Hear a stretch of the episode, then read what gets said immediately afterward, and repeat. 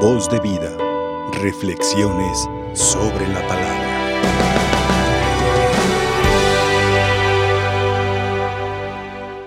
Año de 1985. La Madre Teresa de Calcuta va a Roma y quiere dar unas palabras a sus novicias, a las misioneras de la caridad. Gran santa, gran mujer. Por momentos se queda pensando, ¿qué texto explicarles? ¿Con qué texto de la Biblia animarlas? encuentra, se dirige, encuentra el texto que hoy hemos escuchado. San Juan capítulo 15 versículos del 1 al 8. La vid verdadera, la vid verdadera. Al final ella comenta, que aprendió mucho de sus novicias, porque ella preparó un discurso, pero las novicias también le dijeron, Madre, nosotros hemos entendido, hemos captado también tales ideas como la humildad. La vid es tan humilde que no se le notan a primera vista sus frutos, pero ahí están, ahí están en el año, repito, 1985. Queridos hermanos, el Evangelio, que es vida, no solamente es palabra escrita. El cristianismo no solamente es una doctrina, el cristianismo no solamente son mandatos, el cristianismo no solamente son normas. El cristianismo no solamente es que los seminaristas estudien varias ciencias, entre ellas en general filosofía y teología. El cristianismo va más allá de una letra, más allá de una norma. El cristianismo es una persona. El cristianismo es una vida, una vida, una vida. Por eso, entonces, hoy hemos escuchado en el Evangelio, yo soy la vid verdadera. Yo soy la vida. Ustedes son los sarmientos. Y para que un sarmiento dé fruto, tiene que estar pegado. Supongamos aquí, me gusta este cirio, aquí encontramos uvas, aquí encontramos racimos. Podríamos decir, este cirio es la vid, el tronco, el árbol, y aquí están las uvas, los racimos para que haya uvas, para que haya buenas uvas, para que haya sarmientos, los racimos, tiene que estar entonces pegado, anclado. Permítanme la palabra, como soldado, injertado a la vid para dar fruto, para que tenga vida. Porque si yo a este sarmiento lo corto, se seca y no vuelve a dar fruto, no vuelve a dar fruto. Y todavía peor, dice el Evangelio, se seca y llega al fuego, infierno. El que no da fruto, entonces es muy probable que esté al borde del infierno, que se seque. Alguien podrá decir, es que yo estuve en el coro de la parroquia.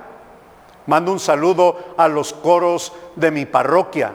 En mi parroquia la gente se dedica a la música, son mariachis la mayoría de las personas, si hay buenos coros, así como Pau canta bonito también en mi parroquia, bendito sea Dios, tengo coros que cantan bonito, les mando, les mando un, un saludo. Y alguien podrá decir, es que estoy en el coro de la parroquia, es que estoy en la escuela de pastoral, es que estoy en el grupo del rosario, es que soy catequista. Sí, puedes estar en tal grupo, pero si no das fruto, ¿de qué sirve? ¿De qué sirve? Y podríamos entonces solamente estar vegetando sin dar fruto.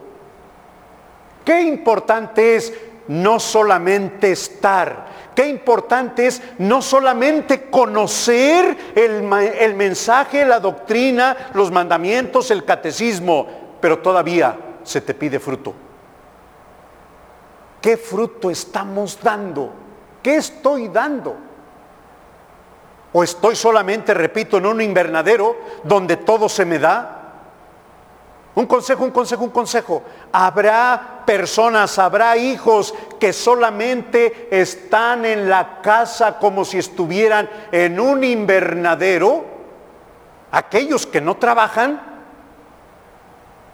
San Agustín dice, Señor, tú todos los días trabajas y no te cansas.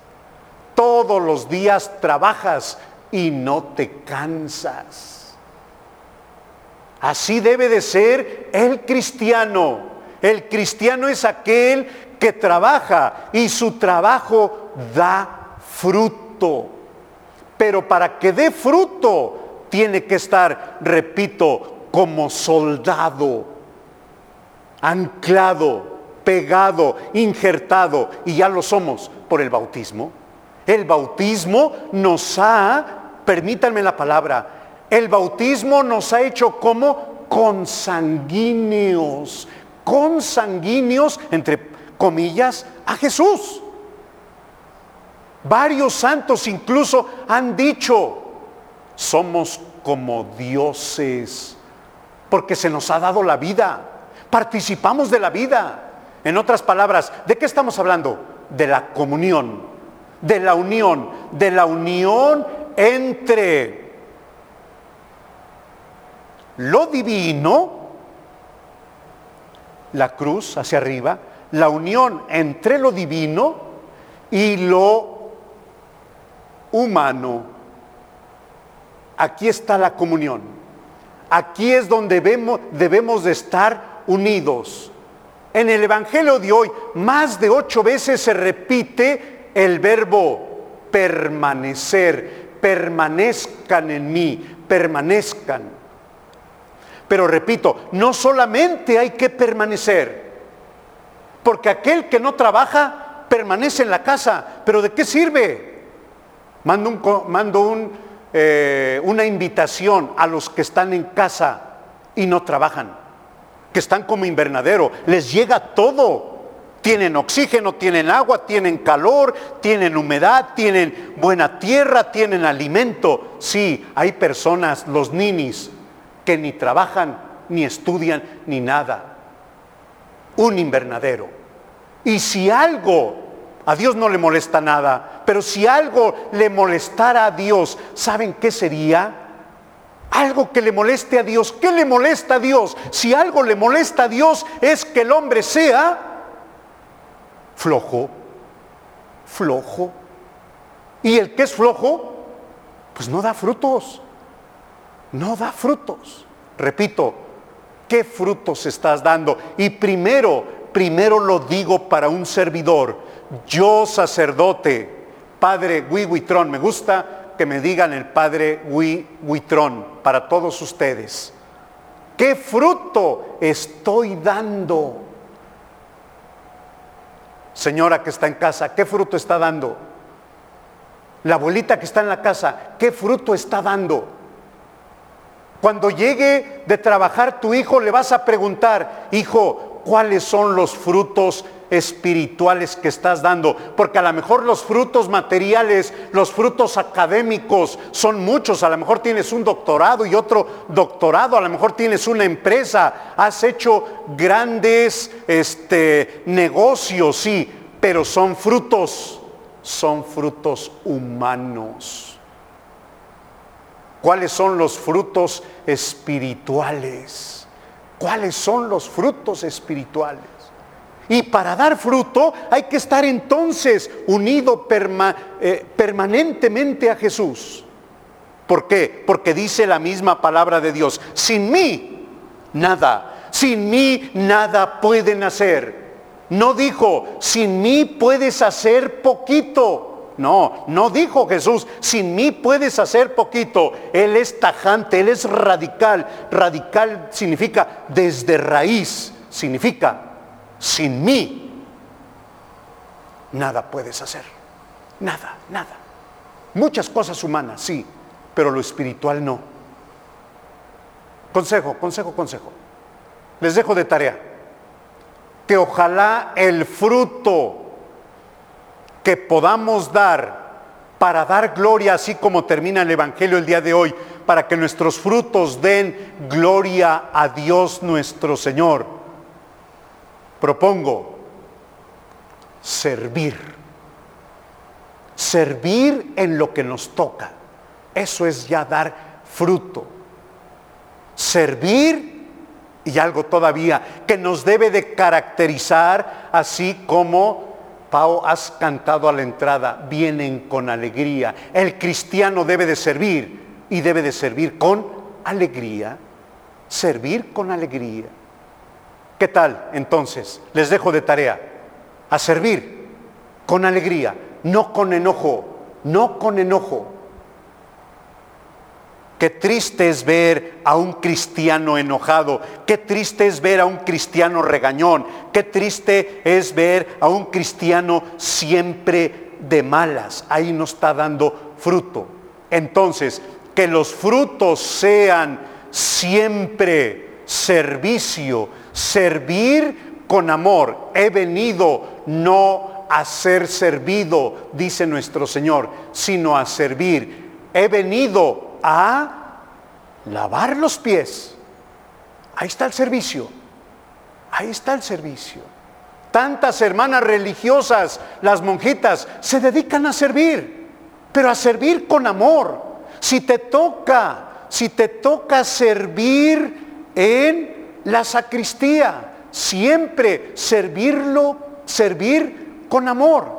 Que si te toca ser chofer, hacerlo con amor, siempre servir y sonreír. Servir y sonreír. Que María, nuestra Madre, interceda por nosotros y ella en este mes de mayo dedicado a María, interceda por nosotros para que siempre estemos dispuestos a servir y sonreír con amor y esos sean nuestros frutos. Les dejo de tarea entonces, mes de mayo, a servir y sonreír con amor. Que así sea. Voz de vida, reflexiones sobre la palabra.